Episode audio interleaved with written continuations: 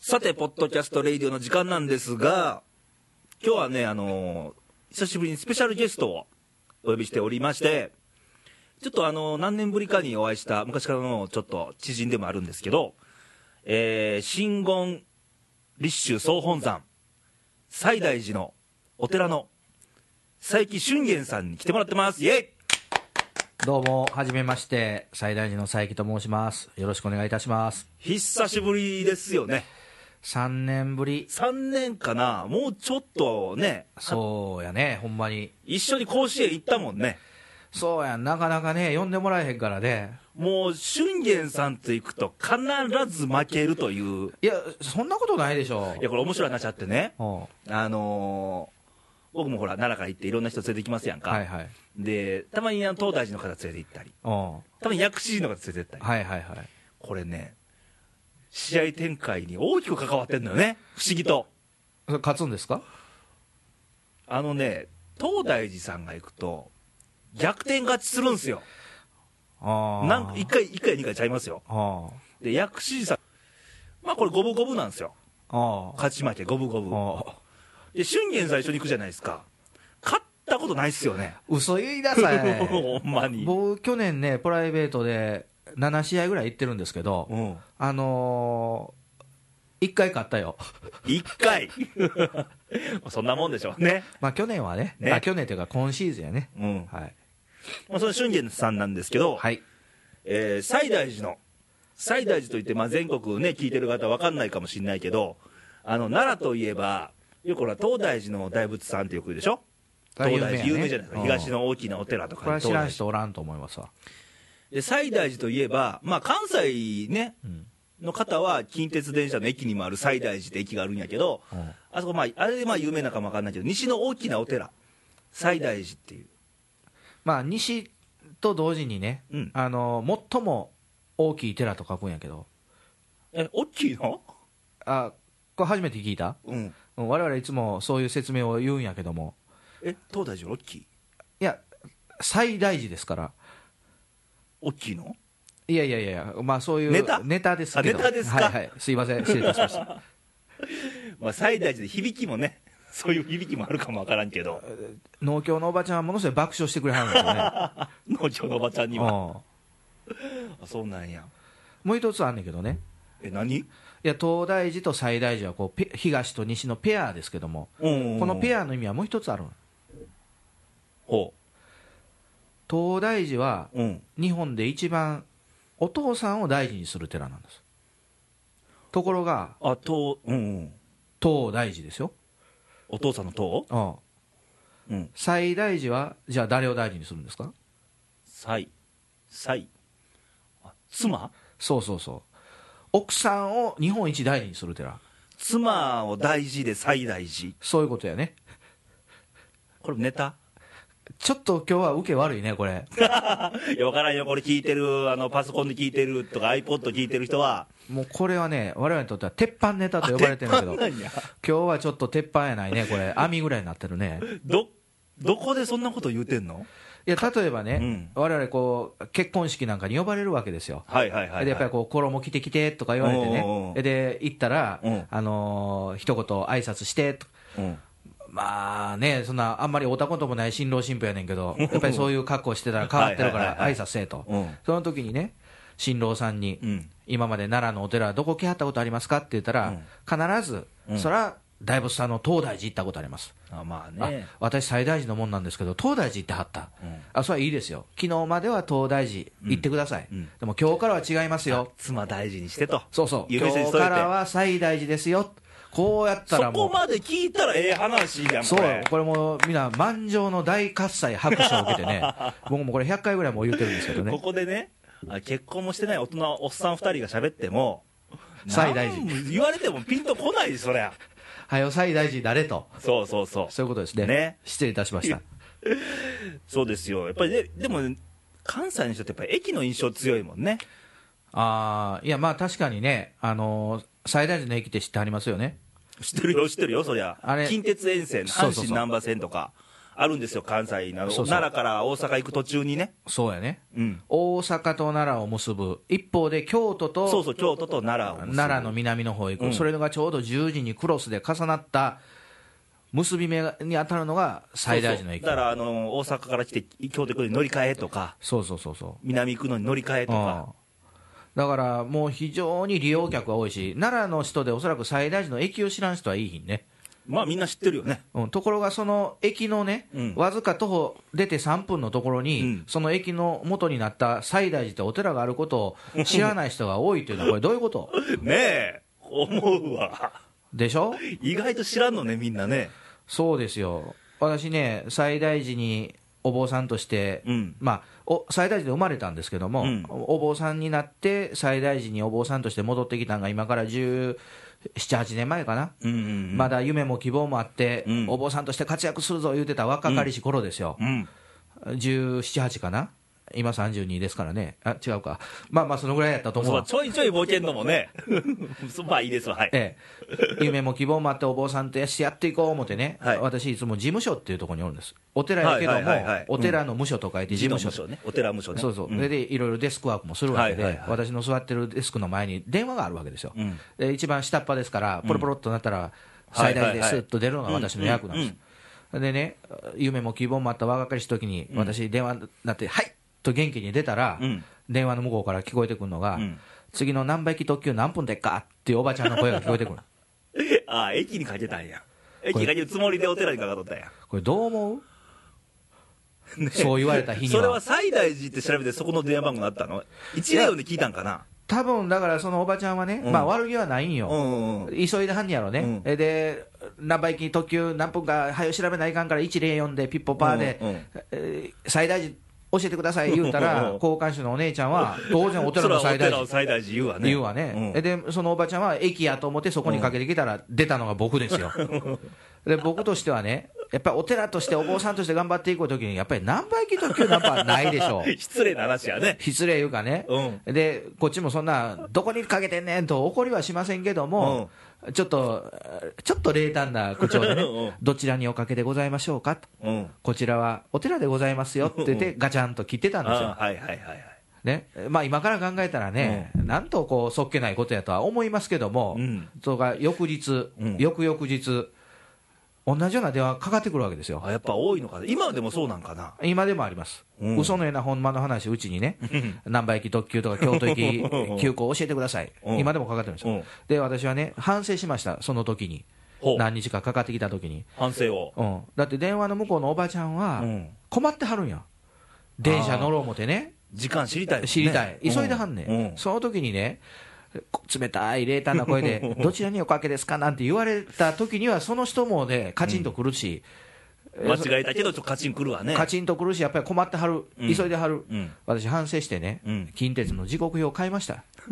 で私の机の上に置いといて、うん次か、ポロポロっとかかってきて、うん何倍き時何波ですか、はい、お待ちください言うて、それ調べて、 うん何時何分発ですよああなるほどねそれが私のお坊さんとして人助けの最初です。お坊さんのキャリアの初めです。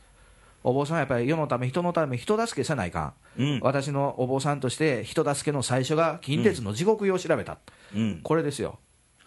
どうですかなるほどねうん、いい話ですねいや、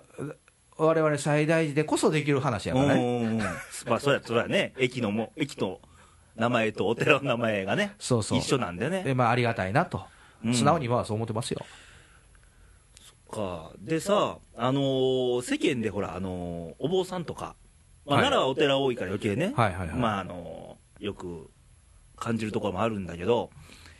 あのーお坊さんってどんな生活してはんのってみんなし、どう思ってんのかね、いや、どう思います実際のとこどうなんすかいや、どう思いますほら、あのーよくさ、坊主丸儲けとか言いません、失礼かもわからんけど、あ失礼やね、それは。けど一応世間でそう言うてますやんか、あああの語源って何なんでしょうね、一体ね。 それはね、もうやっぱり、ボンさんに悪意のある人が多分言い出したよね。そうなんかな。坊主、何やったっけ坊主、丸丸儲け丸儲け、うん丸儲けなわけがないじゃないですか。おあそう坊なさのんというのは、もう一切のこう世俗を断ち切って、出家と言いますよね。あ、はいはい、はい。出家というのは家出とちゃいますよ。うんもう、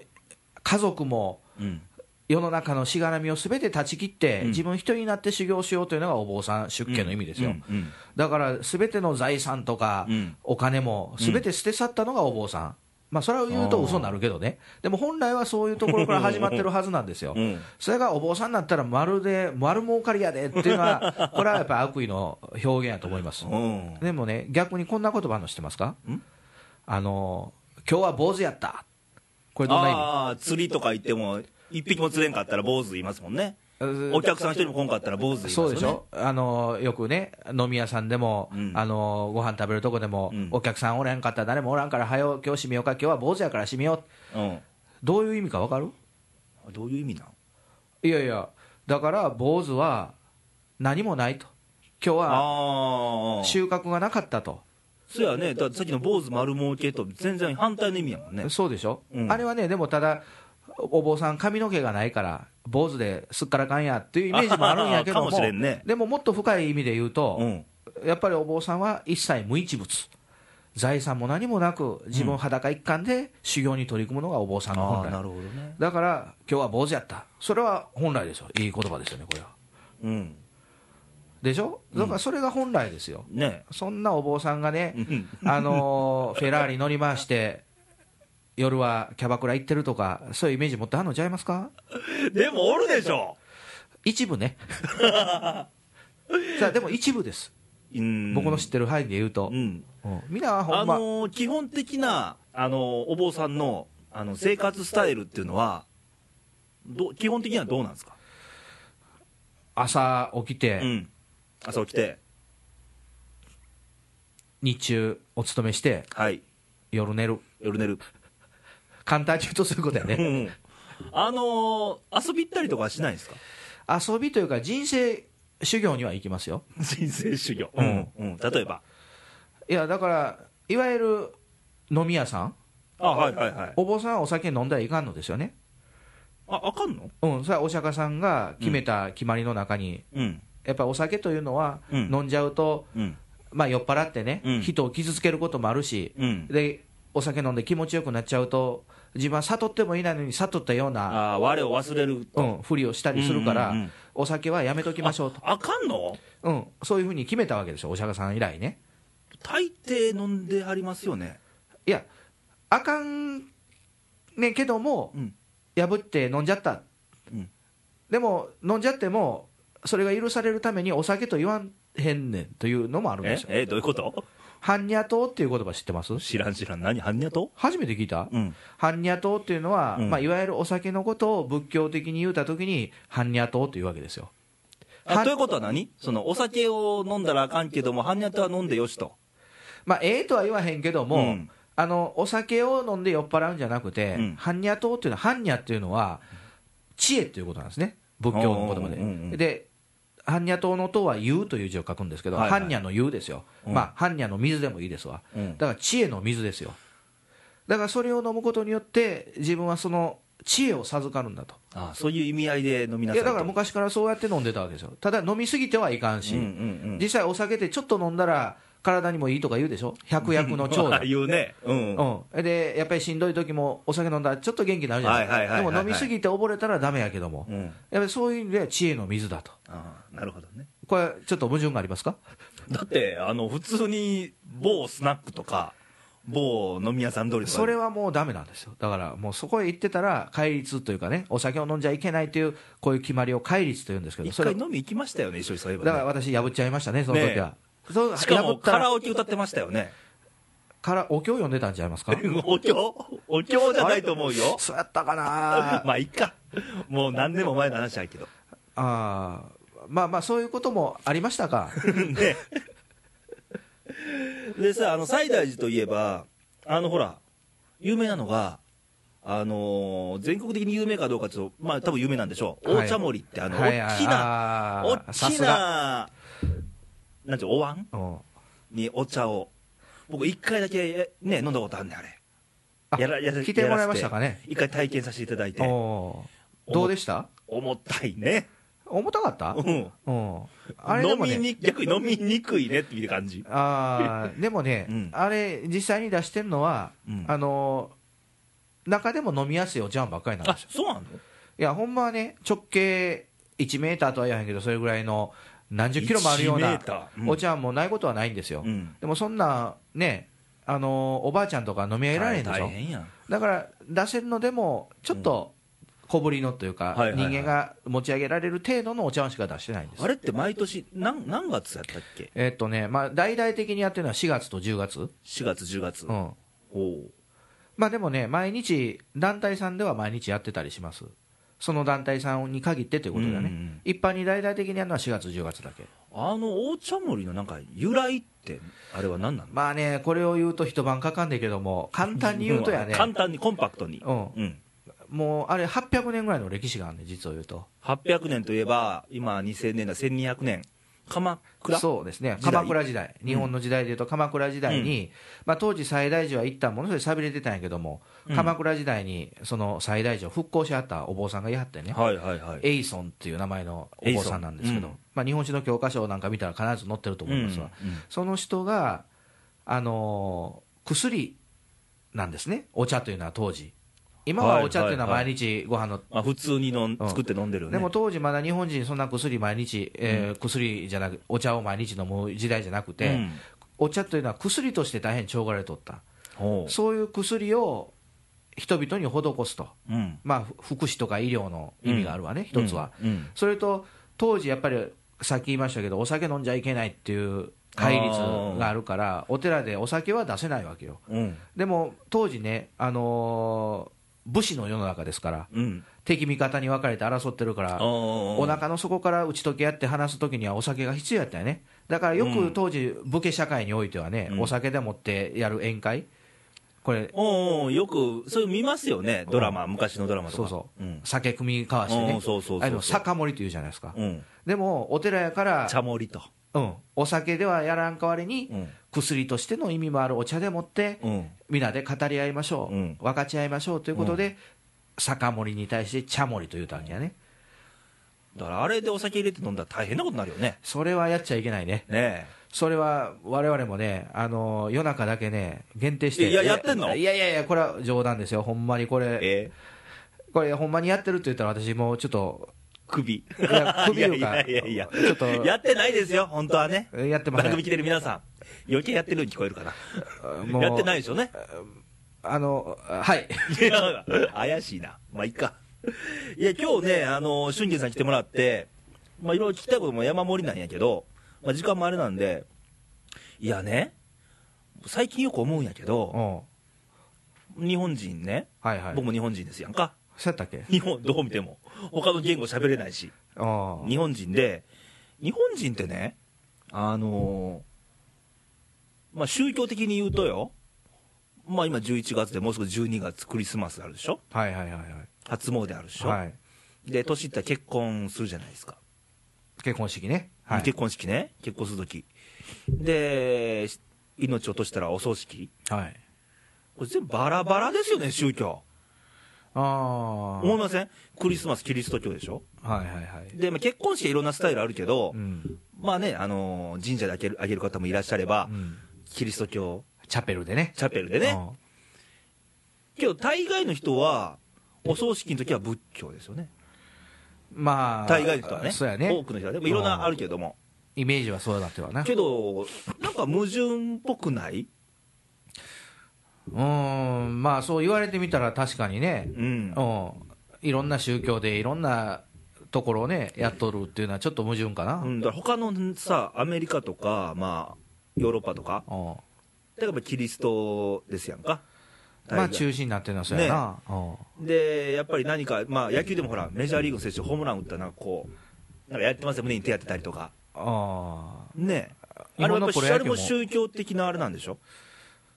まあ、そうかな。神にみたいな、そうそうそう、ね天指さしたりね、そうそうそう、だからああいうことって、やっぱ逆に日本ってまあないじゃないですか、あんまりホームランで合唱する選手を見たことないし、まあ、高校野球やったらね、天理教の人らは必ず手に教してやはっとるねけどうね、ん。けどまあ、普通に一般的には、今日なんでこう、ああいう人らはやっぱり自分の宗教はこれだって決まってるわけでしょ、まあ、メジャーの人たち、まあ、アメリカとか。そうやろうね、うんあの別にがっぷりなんかの宗教にはまってることはないけども、うんやっぱりちっちゃい時から生まれ育ってきて、うんあのそういう中に、教育の中にも宗教っていうのが必ずあるから、うんもう知らず知らずやっぱり神というか、そういう観念があんねやと思うわ、ねえ日本ないもんね日本どっちか風習風習文化そうやね、儀式とか、うん冠婚葬祭の行事ごとには宗教みたいなのが絡んでるけども、うんうんうんなんか外見ばっかりで中身がね、抜け落ちちゃってるようなイメージがあるね、初詣は神社行くしねまあ、それはそれで、本来正しいことやねんけども、うんそこ行って、お賽銭投げて、これね、うんうんこれは正月の最初にうん神さんにお参りして、1年間、うんあの無事で過ごせますようにというはいはいはい神さんに挨拶に行くのが、うんこれはええことやねんけど、うんえ行ったら行きっぱなしでね、うんあともう1年間知らんぷりでしょ、ですよねそれではやっぱりいかんと思うよけね、ど僕もまあ神社に行くんですよ初詣あ行くの、うん再銭あげてるあげてますよちゃんといくらあげてんのそらちょっと放送では言われへん金額ですわあ、まあ、10万円ぐらいにしとこうか、 にしとこうかねないないそんなにまあまあ言ってもいろいろ案内来るんですよねあー僕は祈祷してもらうんであちゃんと熱心やね、うんあの京都のとある神社ですけどあーちゃんと祈祷してもらいただいてしたら来るんですよねいろんな案内がええなんとか祭があるからっうてんなんとか祭あるからそれも行ける時は行くようにしてますわあーあと厄除けとかも大概神社ですよねあ厄除けは、まあ、神社でもやってるけど、お寺でもやってますよ、うんうん、うけち、どなんで来てくれへんのいや意外とみんなそういう情報って知りませんやいやー、そうかな、ん意外とあーじゃあ、じゃうあ、例えばあの結婚式とかで、キリスト教大体上チャペルとかで、うん、か神社で、うん、ね、白むくでっていうパターンもありますけど、はいはい仏教の場合、結婚式ってあるんですかあるんよねああるの意外と知られてないかもしれへんいけや、ど知らも、んと思うよ。仏前結婚式いうのあは、あるのありますありますうちでもねそうやね毎年一つか二つ必ずまあ少ないけども、うん。あの必ずありますねああ、これほんま知られてないよね。うんでもね結構奈良の中でも、うんそういう仏前結婚式なんかをやってはるお寺さんはありますよ、ああ、うん皆さん知らんやろうけども、知ら。うんんえ、ど、どんな感じなんですかまあお堂本堂とかね、うん仏さん祀ってあるところで、うん。あのその前にお坊さんが、まあ、仏さんをお祈りすうる、んうんうんその後ろに新郎新婦が座る、うん。でお坊さんがある時そのくるっと反転してうん新郎新婦の方を向いて、うん。新郎さんに向かって、うんお前はこのお前はとやねあなたはうんこの女性を一生涯伴侶として、あの目取って過ごすかじゃあ言われた新郎ははい誓いますあそこは一緒なんですね。で同じことですようんやっぱり仏さんの神仏の前でうん二人がうん。永遠の愛を誓い合うとあ、一緒ですやまあ一緒ですよん。うん。だけどやっぱりそのとこに神や仏が介在しているからこそ、うん。人間は経験な気持ちになれるわけですよああまあね、そこに神や仏がおらんかったらどうなるうん、けどそんななんか最近ウェディングばっかちゃいますでも見ててそうかどうしてもその格好ばっかりうんそれは男にはねウェディングドレスの良さってほら全くで分からんやん価値とかあんまりあ女性は女性特有のあれやかあらああけどそういうとこにばっかり目がいってそう実やな際その結婚まあああ偉そうにねこうお互い未婚ですやんかまだ未婚の父いや知事知事じゃないよじゃ未ない婚です同士もうああまっさらなんこねれ言言っちゃいけなかったね 何を、何を陥れようとしてる人を。いや、でもそ、そうでしょ本来、結冠婚葬祭にしても、まあ、初詣でもそうですよ。はい初詣う。んまあ、確かにキリスト教の中でクリスマスもそうでしょ本来意味があるでしょありますありますねそういうとこを取っ払って、なんかもう逆に、ね、イベントごとになってますよね。そうなんやねねだから日本人というのは自分たちの核し核になる宗教をね、うん。ある時からもうなくしてしまったよね仏教とか神道とかいうのがもうこう伝統的な宗教であったんやけども、うん実を言うとねこの仏教と神道がまろやかに一体になったのが日本の宗教の本質やったよねだって昔、ほら、天照の大神とか、よう言いますやんか。そうそう神様ね神様。えずっとね、卑弥呼とかね、卑弥呼はちょっとじあゃ関係ないな、卑弥呼は。まあまあまあ、でも古い時代のうね、んその縄文時代、弥生時代あかのら辺、はもう日本は神やったわけでしょ、神の時ま代だ仏教が来てないからね、うん前々ですよねねうんで仏教は日本の宗教じゃないもんね、独自の、そう、インドで始まっうて、んそれが世界に伝わっていったわけですよ、それで日本にも入って入きってたきたよね、あ聖徳太子の頃、そうやね、す聖ね徳太子、ちょっと前う、ん大体西暦の500年代ぐらいって言われてるけどうんねうんうんね、入ってきて、で、どっかでなんか聞いたんやけど、一回、その入ってきた仏教を、もう日本から追放っていう時代がなんかあったんでしょ、追放というかね、まず入ってきた時うに、んすんなりは入ってこれなかったんよ。やっぱり日本人は日本独自の宗あー教はいはいがはいあったからうん、異文化が入ってきた時に、すんなり受け入れないでしょ、うん、そういう時にやっぱり自分たちは自分たちの神道があんねんから、うんなんで今外、外来の仏教入ってきて、すんなり受け入れるかっていう意見があって、なかなか最初には圧力があったよね。おう、だけど、長い時間をかけて、うんその神道の上に入ってきた仏教が、お互いがお互いを受け入れ合っていって、これが混ざり合っていったと、まあ、あたかもね、うん、えーコーヒーに牛乳をついだら、これ、何になるカフェオレ、 あコーヒー牛乳と言わへんところがさすがやね。えコーヒー牛乳が正解なんいや、どっちでもええがな、まあ、あ、どっちもええんか。まあいや、一緒似たようなもんやん。似たようなもうんうんん、うんいや、でも最近の子にはしたら、もっとおしゃれでね、うん泡立てて、それをラテと言うんやとか言って、僕ら怒られるんです けど、まあまあ、コーヒー牛乳うんうんうんか、あのカフェオレか分からんけど、うとんつまり混ざり合ってるわけでしうんうんうょん、そんな宗教だったんですよ、神道ああ、とどっちも認め合ってた。そう混ざり合っうんうて、んうん。いや、言うたら一緒やね、今もね。初詣、神社で。そうでしょ、亡くなったら、葬式、仏教でってういんう。逆にね、私、神社にはお参りするけど、絶対お寺には一歩も踏み入れへんという人いますまあ、少ないでしょうね。おったとしても。まあ、おらんとは言わへんけど、少ないやろ、うんうん逆に私はお寺行くけども、神社は絶対一本も行きません、どっちも行くんですよ、日本人は神社にも行って、お寺にも行くんですよ、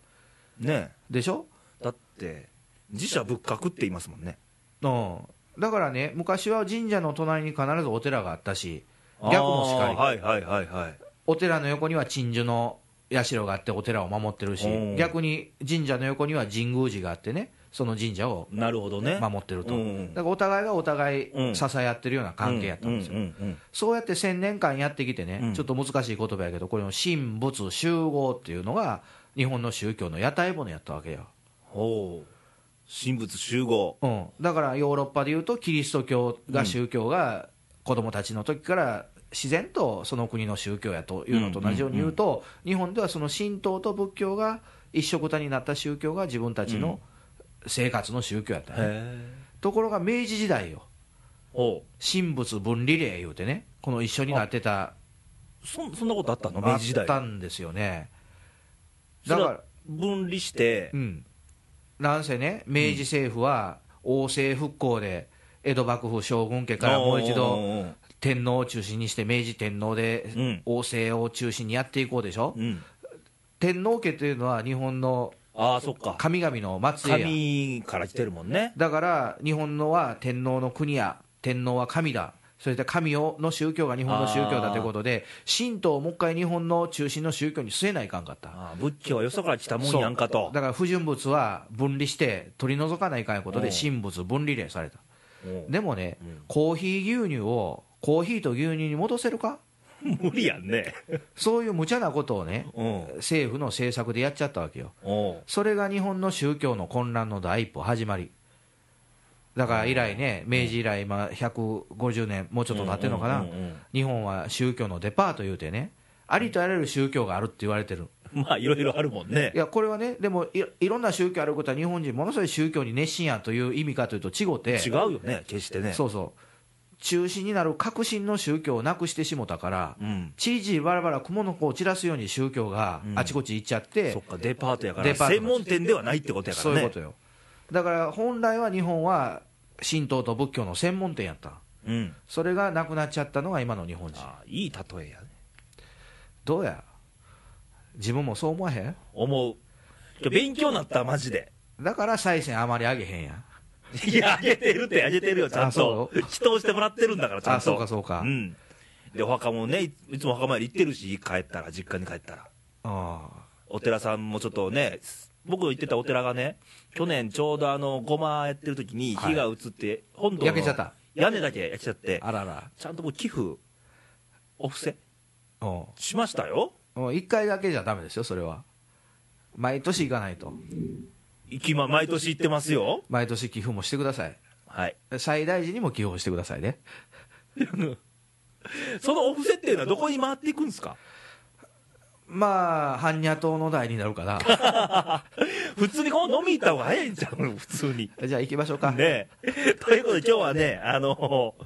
スペシャルゲストで、もうこんな番組も多分初めてちゃうかな。レイディオもね、ええちょっとあのー硬い話に聞こえたかもわかんないし、言いながらもちょっとちょいちょいネタ出してくれはったから、いや、私は硬い人間ですからね、あのーもうちょっとやっぱりね、般若党が行ったら柔らかくなれると思うんですけど、今日はもう硬めで、ハンニャ島